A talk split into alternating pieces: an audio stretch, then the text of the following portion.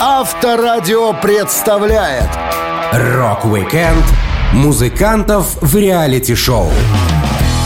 Рок-звезды привлекают к себе массу внимания. Благодаря их увлечениям, поведению, скандалам и выходкам люди хотят как можно больше знать о жизни музыкантов. Реалити-шоу с участием рокеров пользуются огромным успехом и в то же время приносят своим героям дополнительные доходы и популярность. Я, Александр Лисовский, расскажу вам о самых интересных реалити-шоу с участием рокеров. Рок-викенд на Авторадио. Для детей старше 16 лет. Появление рок-звезды в реалити-шоу в компании таких поп-исполнительниц, как Дженнифер Лопес, Мэрайя Кэри, Кэти Перри и другие, это не самая большая гордость в жизни. Но Стивен Тайлер, записавшись судьей в программу American Idol, просто должен был как-то подзаработать в трудное время. В 2009 году музыкант пережил сложные времена. В августе он сломал плечо, из-за чего группа должна была отменить часть тура. Пока музыкант восстанавливался, он не общался с ребятами из Aerosmith. А они не звонили ему. Появились слухи, что Стивен вообще ушел из команды. Гитарист Джо Перри жаловался. Стивен не контактировал ни со мной, ни с другими участниками группы. Я увидел в интернете, что Тайлер собирается покинуть команду. Не знаю, на какой срок, может, даже навсегда. Он уже давно не выкладывался на 100%. Мы не хотели ссориться и не говорили ему об этом, но игнорировать группу — это уже перебор. Помимо лечения плеча, Стивен отлеживался в реабилитационном центре, сражаясь с нехорошими зависимостями. Его расстроило, что приятели из группы не звонят и не справляются о его здоровье, и музыкант решил подыскать себе запасной вариант работы. Он говорил, Перед тем, как лечь в клинику Бетти Форд в 2009-м, я сказал своему менеджеру, найди мне какое-нибудь занятие, когда я выйду. Я разговаривал с Марти Фредериксоном, с которым я пишу песни, и оказалось, что он работал с Карой Диогварди, что судила шоу American Idol. И когда я вышел из клиники, мне говорят, тебе нужно пойти в American Idol. Ты будешь идеальным судьей. После первой беседы Стивен успел отправиться на гастроли с группой, и 29 июня 2010 года во Франции судья реалити-шоу Кара Диогварди написала ему смс с вопросом, готов ли он заменить ее на American Idol. Стивен рассказывал. Видимо, она не хотела продолжать это делать. Я спросил, у шоу все еще высокие рейтинги? Она говорит, о, да. Я такой, хорошо, я перезвоню. Я еще не дал ответ, но уже ходили слухи и ропот по поводу того, что я выступаю в American Idol. Через несколько недель я подписал бумаги, но еще не сказал группе. И когда мы добираемся до Вегаса, Джо врывается в мою гримерку и орет. Что, черт возьми, происходит? Почему я узнаю об этом из прессы? И я такой, ну, чувак, два месяца назад ты пытался выкинуть меня из группы, так что я устроился на работу. Теперь у меня есть что-то стабильное, пока вы, ребята, выясняете, что хотите делать. Посидев два сезона в жюри American Idol, Стивен заработал приличную сумму, при этом особо не напрягаясь. Но, как утверждает музыкант, судить талантливых людей чрезвычайно сложно. Это большое испытание для закодированного непьющего человека. Он делился. Я любил и ненавидел это шоу. По идее, там отличная работа. Я сидел рядом с Джей Ло и заработал кучу долларов. Но как, черт побери, можно выставлять людей из программы? Знаете, когда нам было менее трех лет, многим мамы пели дома колыбельные. Всем нравились песни, даже если их мать не знает нот или не умеет петь. Я боюсь, сказав на шоу людям, что они выбывают, я отобью у них охоту к пению, и они никогда не будут петь даже своему ребенку. Я смотрю на участников и думаю, по сравнению с ними я полный отстой. Меня бы вышвырнули из шоу в первых же турах. После двух лет работы в American Idol отношения с ребятами из Aerosmith начали налаживаться. И Тайлер не стал участвовать в программе на третий год, вернувшись туда, где ему самое место.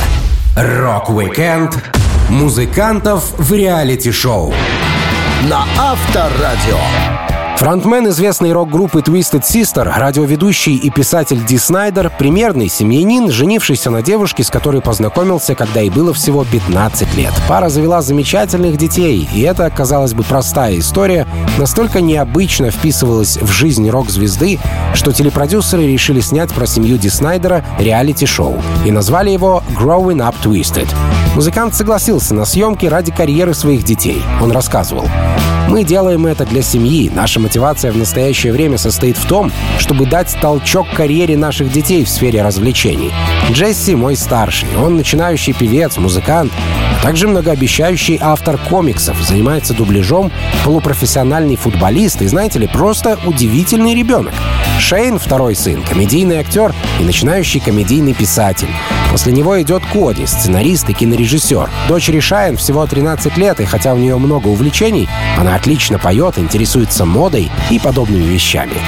Главной героиней реалити-шоу также является супруга Ди Снайдера Сюзет, с которой музыкант живет уже много десятков лет. Впервые он встретил Сюзет на своем концерте. Ди вспоминал. 16 апреля 76-го моя жизнь и моя группа изменились навсегда. Я встретил свою будущую жену Сюзет.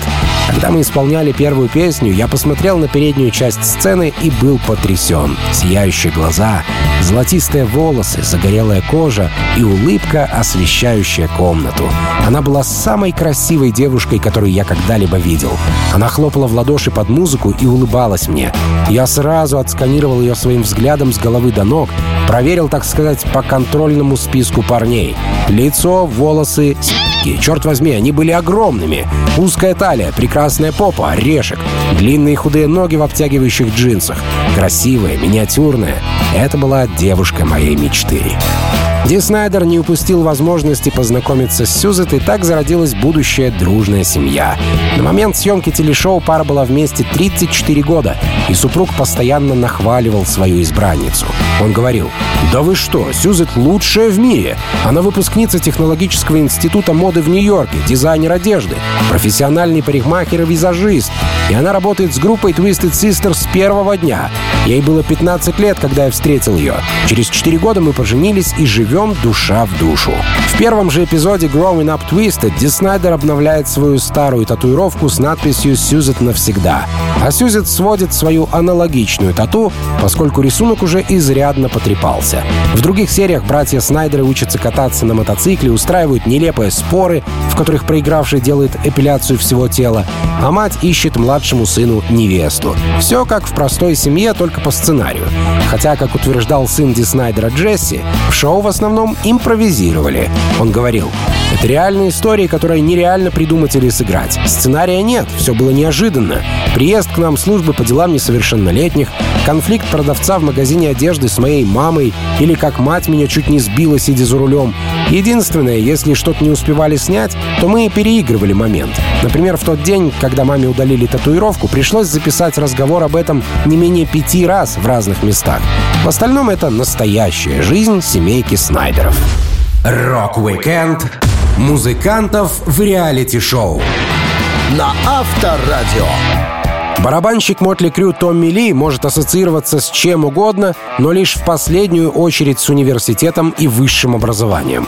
Именно на таком неожиданном контрасте решили сыграть создатели реалити-шоу «Томми Ли идет в колледж». Продюсер программы Эдди Октобер рассказывал. Мысль появилась после того, как мы снимали шоу «Bands Reunited» о воссоединении распавшихся групп для суперконцерта. Тогда я заметил, как один парень ловко управляется со звуком. Он сказал, что научился этому в музыкальном колледже в Беркли. Это была отличная мысль — запихнуть в колледж того, кто там и не думал бы появиться. Мы с Томми Ли были клиентами одного и того же креативного агентства, и я понял, что лучше этого парня кандидата не найти. В шоу Ли, бросивший школу, сталкивается с университетскими проблемами, такими как поиск соседа по комнате, пробы в спортивные команды, прослушивание в марширующий оркестр, попытка вступить в братство и сдача контрольной по химии. Эдди утверждал, что музыкант действительно старался учиться. Томми был ключом к шоу, потому что если у вас нет подходящей личности, народ не будет смотреть передачу. Мы знали, что Ли должен относиться к этому серьезно. В противном случае зрители не стали бы за него переживать. И если бы он просто вошел, повалил несколько трибун, послал в профессоров, это было бы забавно, но только для одного эпизода. Это не заставит людей возвращаться из серии в серию. Томми Ли посещал три основных занятия и отучился часть семестра. Он не был официально зачисленным студентом, сдавшим вступительные экзамены. После выпускного он не стал доктор Томми Ли. Музыкант изучал садоводство, химию и английскую литературу. Садоводство было его любимым. Он научился разбираться в ландшафтном дизайне. В общаге музыканта поселили с парнем Мэттом Эллисом, которого съемочная группа случайно встретила в баре. Мэтт рассказывал. Это была одна из тех ситуаций, когда я оказался в нужном месте в нужное время. Я работаю в баре, и однажды ночью к нам вошла группа людей. Мы разговорились об университете, они спросили, являюсь ли я студентом есть ли у меня сосед в общежитии. В кампусе никому не говорили о съемках. В итоге мы обменялись номерами, и вскоре ко мне подселили Томми Ли. Я до последнего не знал, кто это будет. Когда я открыл дверь, просто охренел от удивления. Это было безумно. Еще одним главным персонажем в реалити-шоу стала наставник музыканта Натали Ридман. Бедной, симпатичной блондинке приходилось вдалбливать информацию в легкомысленную голову барабанщика. А ученик он был такой себе. Натали говорила, у Томми определенно не самая лучшая концентрация внимания из всех, с кем я когда-либо работала. Он действительно очень старался. Время от времени он просто начинал стучать по столу, как по барабанам, или переключался на другие темы. Он пытался научить меня барабанным сбивкам, но я в этом деле ужасно. Программа «Томми Ли идет в колледж» вышла в 2005 году.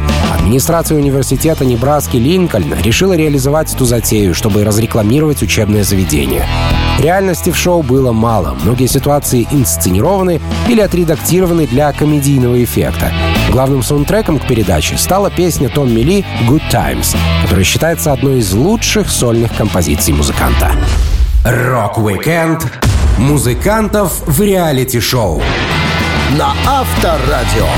Один из самых скандальных рокеров, который крут больше на словах, чем на деле, Тед Ньюджент, часто обижает в своих высказываниях и женщин, и детей, и демократов, или защитников природы.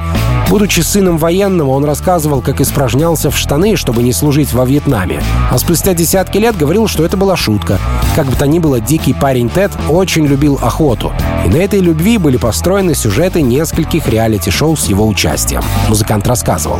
«Мой отец был охотником из лука, когда я родился в 48-м. Да благословит Господь этого человека. Я охотился каждый год с тех пор, как научился ходить. Но первого оленя добыл лишь в 20 лет. Люди нападают на меня за трусость, за убийство невинных животных.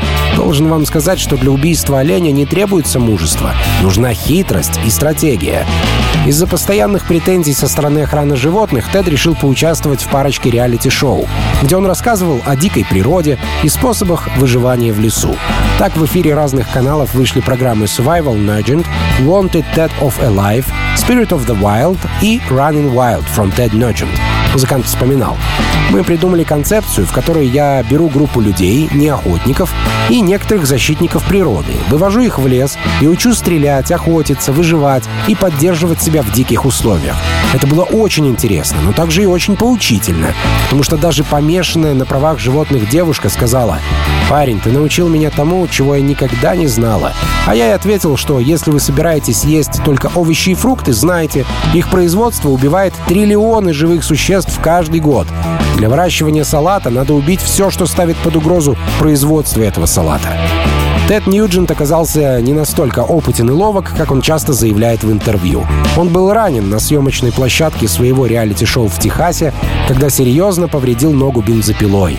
Рокеру потребовалось 40 швов, но он все же продолжил съемки после операции. В реалити-шоу Теда участников расстреливали шариками с краской, заставляли спать в сарае, строить шалаш, снимать шкуру с кабана. И все это в попытке выиграть 25 тысяч долларов и другие призы. В одном эпизоде Ньюджент убивает молодого оленя из лука. Эту серию видели два егеря, которые позже обвинили Теда в 11 нарушениях закона об охоте в Калифорнии. Музыкант же утверждает, что всегда охотился по правилам и не любит нарушителей. Он говорил, в добыче должно использоваться все согласно закону. Шкура, кости, внутренние органы, копыта и рога. Есть подонки, которые убивают животных и выбрасывают мясо. Когда мы их ловим, мы привлекаем их к ответственности, потому что это самый кощунственный шаг, который только можно сделать. Убить животное и не использовать его.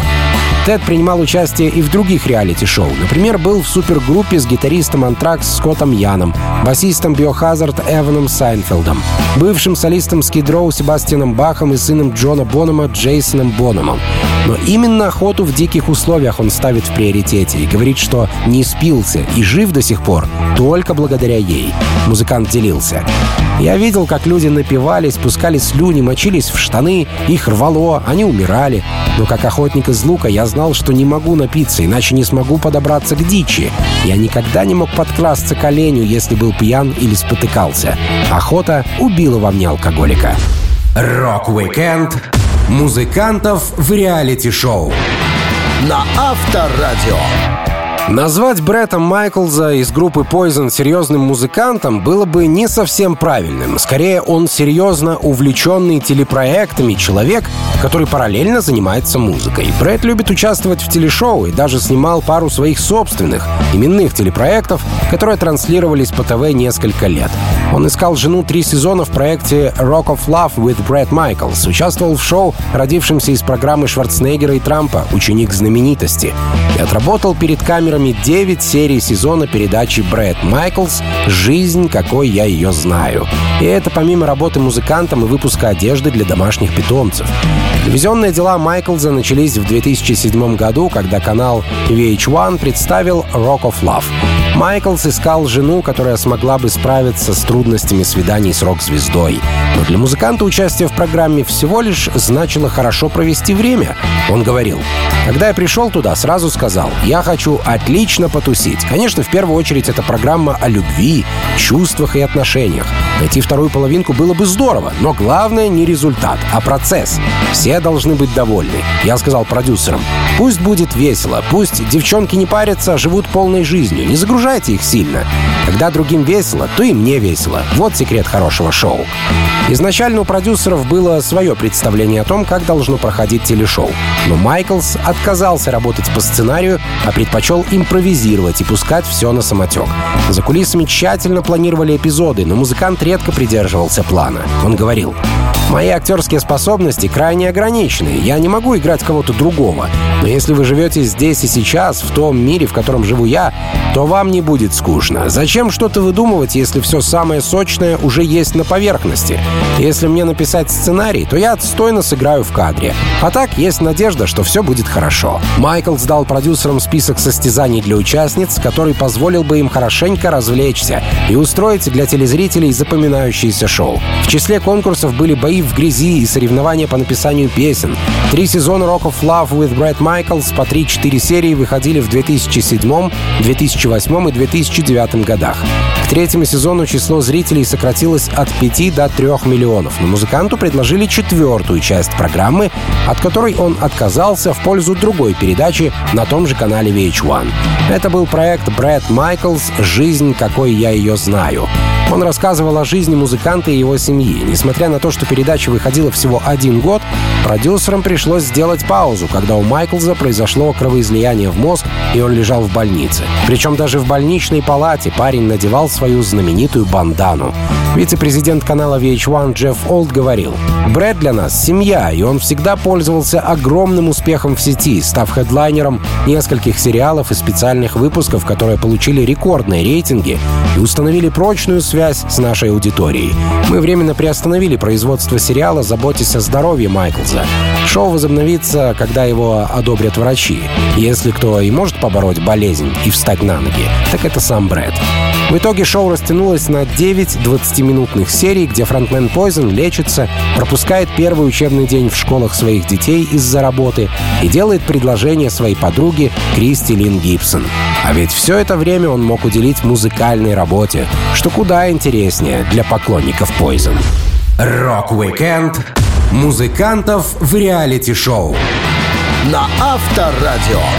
В то время как многие рок-музыканты приходят в гости или снимаются в отдельных эпизодах известных телешоу, Оззи Осборн оказался настолько интересным для телевизионщиков, что стал человеком, ради которого придумали специальную программу, которую назвали «Семейка Осборнов». Все началось с другого телепроекта, где принял участие музыкант. Он вспоминал. Первый раз мы впустили телевизионщиков к себе домой в 97 году. Я не пил, ну или почти не пил, но по-прежнему выманивал у каждого врача как можно больше таблеток. Я считал вполне приемлемым покурить длинную кубинскую сигару, лежа в постели в 9 часов вечера. Я спрашивал у Шерон, не возражаешь? Она смотрела на меня из-за журнала и отвечала, да пожалуйста, не обращай на меня внимания. Это почему-то очень нравилось продюсерам. Они сняли документальный фильм «Оззи Осборн Анкат» и показали по телевизору на пятом канале в Великобритании и на Travel Channel в Америке. Люди просто с ума сходили от этого шоу. Телезрителей привлекала искренность поведения Оззи, который из-за дислексии не мог читать сценарии, но и не стал бы жить по заранее утвержденному плану. С другой стороны, он не делал ничего сверхъестественного, а это лишь разогревало интерес публики. Музыкант говорил, Кажется, люди не могли взять в толк, что наша семейная жизнь представляет собой точно такую же гребаную рутину, как у любой другой семьи. Конечно, я сумасшедший рок-н-ролльщик, который откусил голову летучей мыши и отлил на мемориал в Сан-Антонио. Они думали, что когда меня не арестовывают за распитие в общественных местах, я прихожу в пещеру, висну вниз головой и пью змеиную кровь. А я оказался скорее как клоун Коко. В конце дня прихожу домой, смываю грим, снимаю большой красный нос и становлюсь папой. После успеха фильма Осборном заинтересовались на MTV. Сначала им предложили сняться в паре эпизодов передачи «По домам», а потом написали для семьи собственную программу, сниматься в которой согласилась вся семья, кроме старшей дочки музыканта Эйми. Даже если она случайно попадала в объективы камер, ее изображение размывали, чтобы не нарушать контракт. Вскоре Оззи понял, что напрасно ввязался в авантюру. Он делился. Первой большой ошибкой было позволить им снимать в нашем настоящем доме. Сначала они заделали себе офис у нас в гараже. Я называл его «Фортом Апачи», потому что гараж стал похож на военный командный пункт. Логистика MTV очень впечатляла. Она была выстроена настолько лихо, что при желании эти ребята легко могли бы захватить какую-нибудь страну.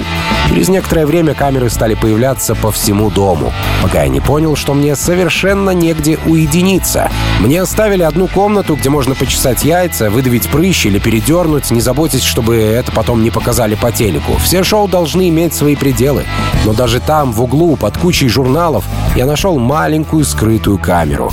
Премьера шоу состоялась 5 марта 2002 года. Оно моментально стало популярным, и у Оззи начали брать автографы даже те, кто ни разу не слушал его песни и раньше вообще ничего не знал о музыканте. Все поняли, кто такой великий князь тьмы. Он рассказывал.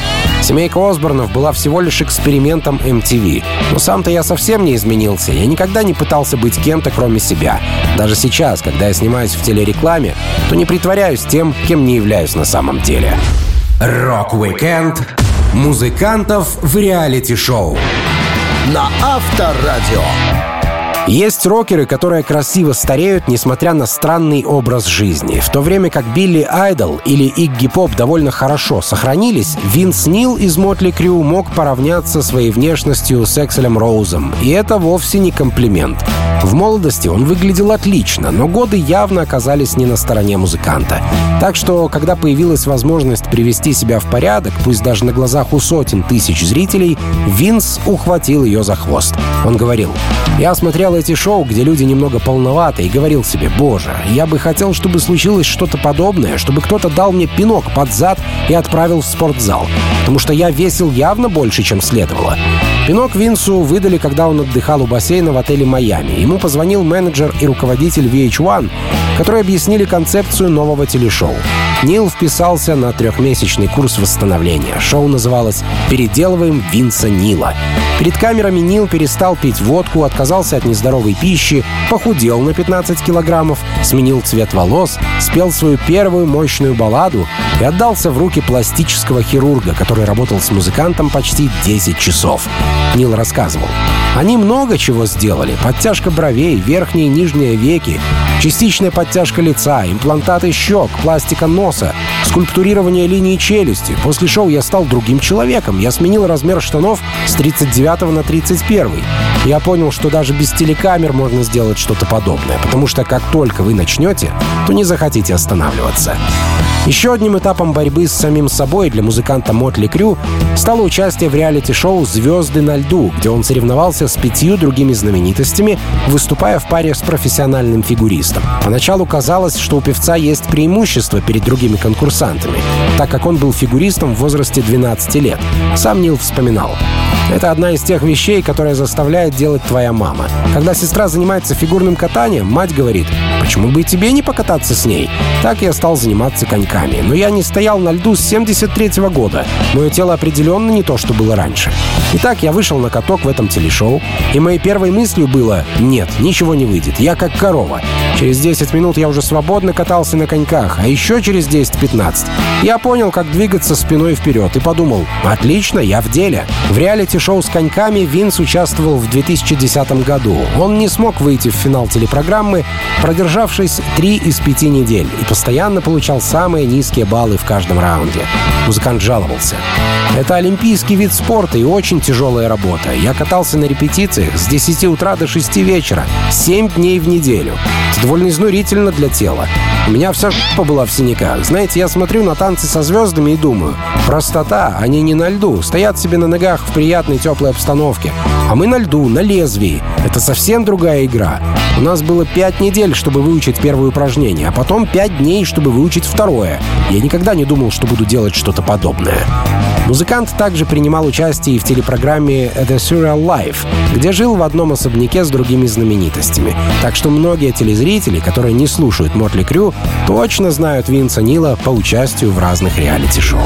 Rock-Weekend музыкантов в реалити-шоу на Авторадио. Сложно было представить себе, что такой человек, как Джин Симмонс из группы KISS, упустит возможность засветиться в реалити-шоу и заработать пару-другую тысяч долларов, рекламируя себя и свое творчество по ящику. Помимо участия в разных программах, Джин был учителем в телепроекте «Школа рока». По задумке авторов, Симмонс должен был превратить класс школьников в полноценную рок-группу. Передача выходила в 2005 и 2006 годах, но задумка появилась еще в 2002. Поэтому Симмонс всячески отвергал предположение, будто бы он слезал идею программы с фильма «Школа рока» с Джеком Блэком, что вышел в 2003. Молодежь на съемках была совсем не подкована в рок-музыке и не знала Кис. Симмонс говорил, «Я не был шокирован тем, что дети мало знали о Кис. Любопытно, однако, что некоторые из них знали Джина Симмонса. Может быть, по фильмам, кто их поймет. Идея быть учителем мне понравилась, потому что до КИС я преподавал в испанском Гарлеме. Но недолго, 6 месяцев. Это очень дисциплинировало. Было здорово.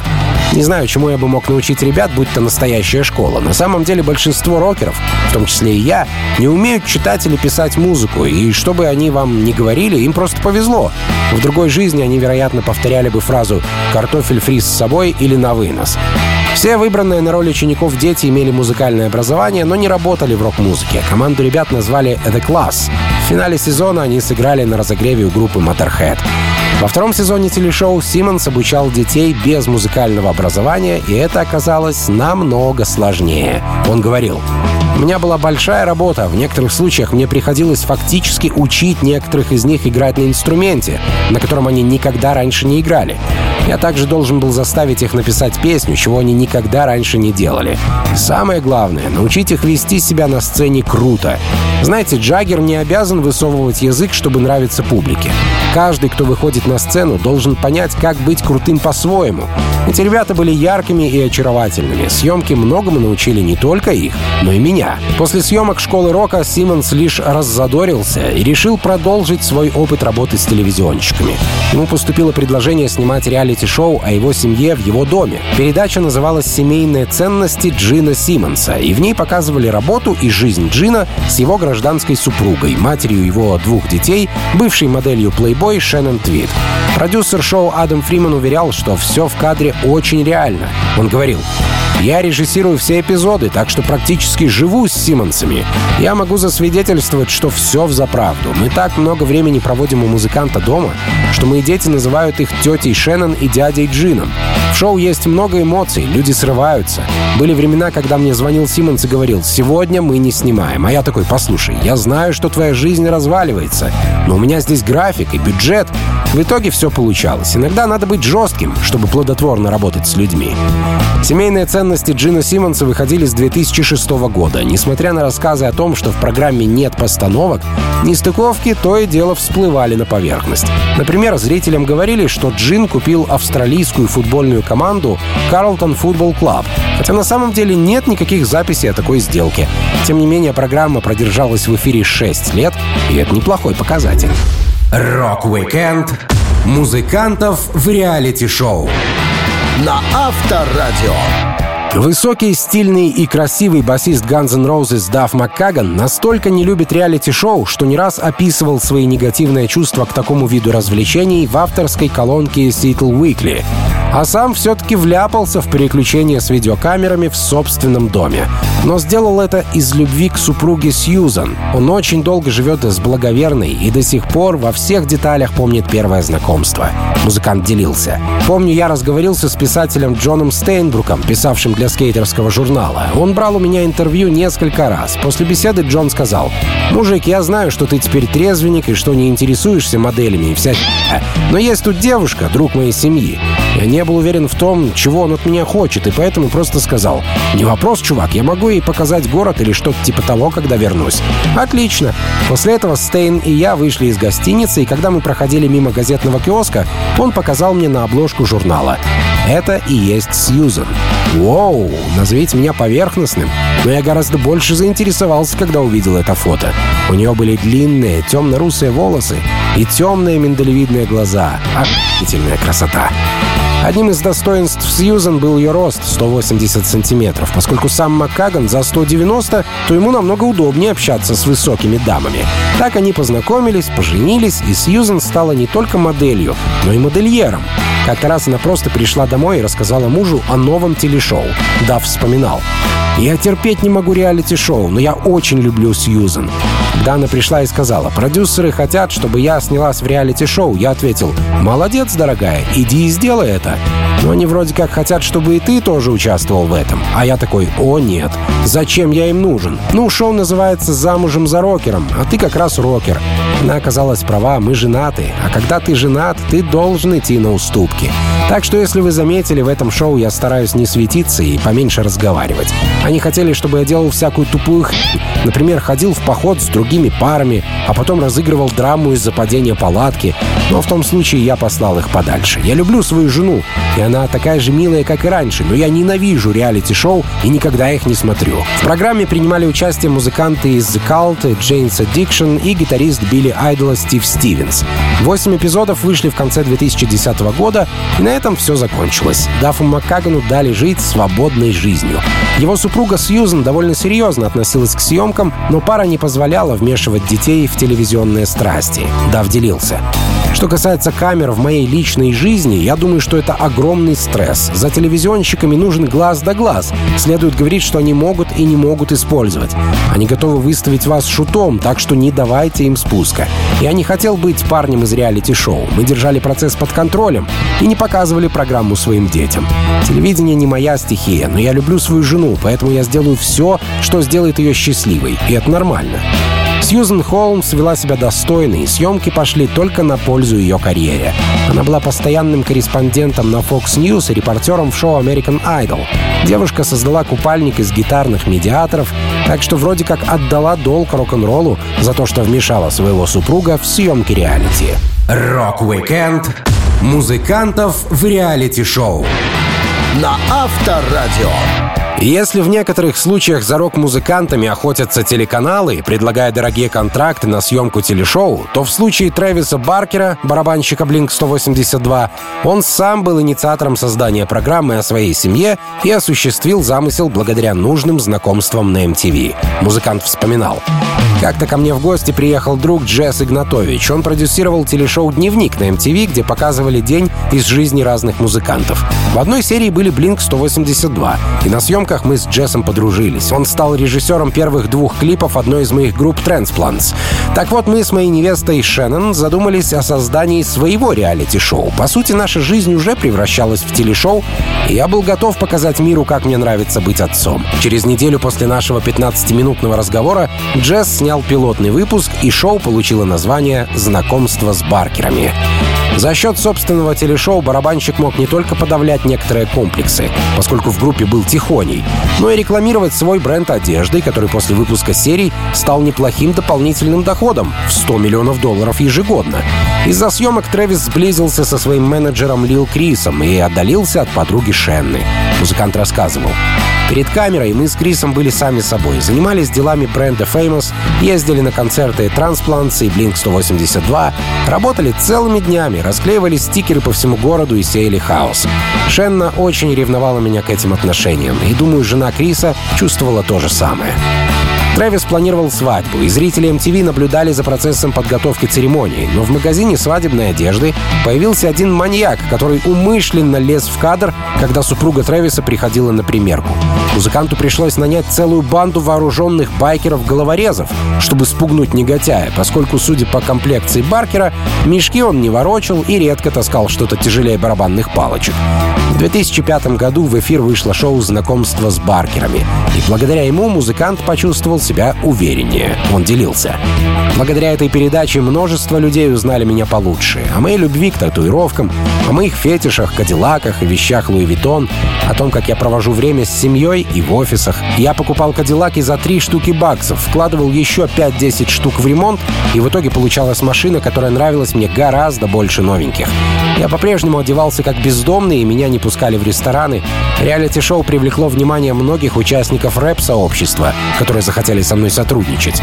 Также оно увеличило продажи моего магазина Famous Stars and Straps, поскольку на съемках я носил одежду своей фирмы. Но цена знакомства с рэперами, которая многим людям и даром не упали, оказалась слишком высокой для Баркера. Иронично, что шоу, которое снимали во время подготовки его свадьбы, стало причиной его ссор с невестой. Шенна делилась. Самым замечательным в шоу знакомства с Баркерами было то, что у нас собралась целая видеотека воспоминаний о том времени, когда мы только влюбились друг в друга.